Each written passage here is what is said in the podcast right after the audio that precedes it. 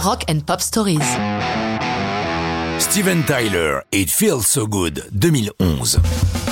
Steven Tyler, c'est bien sûr le leader chanteur charismatique d'Aerosmith, le Mick Jagger américain, sa ressemblance avec l'original étant assez frappante. Comme Mick, Steven fait de temps à autre une escapade hors de son groupe, comme il l'avait déjà fait en 2010 en publiant Love Lives, thème principal du film japonais Space Battleship Yamato. Cette fois-ci, il s'agit d'un single, avec une chanson qui était restée au fond d'un tiroir en 2002, lorsque Steven avec sa bande d'Aerosmith mettait en boîte Oh Yeah Ultimate Aerosmith Hits, un album de greatest hits pour lequel, comme il se doit, ils ont ajouté des inédits pour appâter le chaland. La chanson qui nous occupe et qui en 2002 s'intitule Oxygène doit faire partie de ces nouveautés, mais à la dernière minute, elle est rejetée.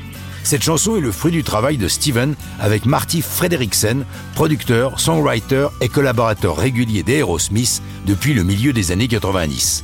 Lorsque Marty apporte les bases de la chanson à Steven, celui-ci est tout de suite emballé. Comme il nous le raconte, je me suis dit, oh mon Dieu, il faut absolument finir cette chanson. Je suis descendu à la piscine du Sunset Marquis et j'ai écrit la mélodie et le texte à peu près en deux heures. C'est vraiment une chanson de bien-être, ce dont l'Amérique a besoin, une chanson à écouter en voiture décapotable en roulant vers la plage.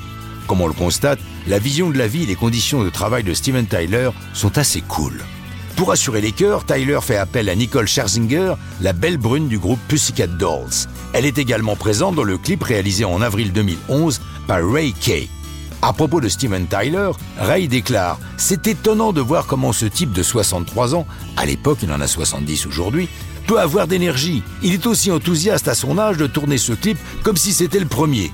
Puisque cette année-là, Steven Tyler est juré de American Idol, la nouvelle star en France, c'est l'occasion de diffuser le clip pour la première fois le 12 mai 2011. La première diffusion radio a eu lieu trois jours auparavant, le 9 mai donc, sur Kiss FM, la radio la plus écoutée de Los Angeles. Et le titre est mis en vente sur iTunes et Amazon le lendemain 10 mai.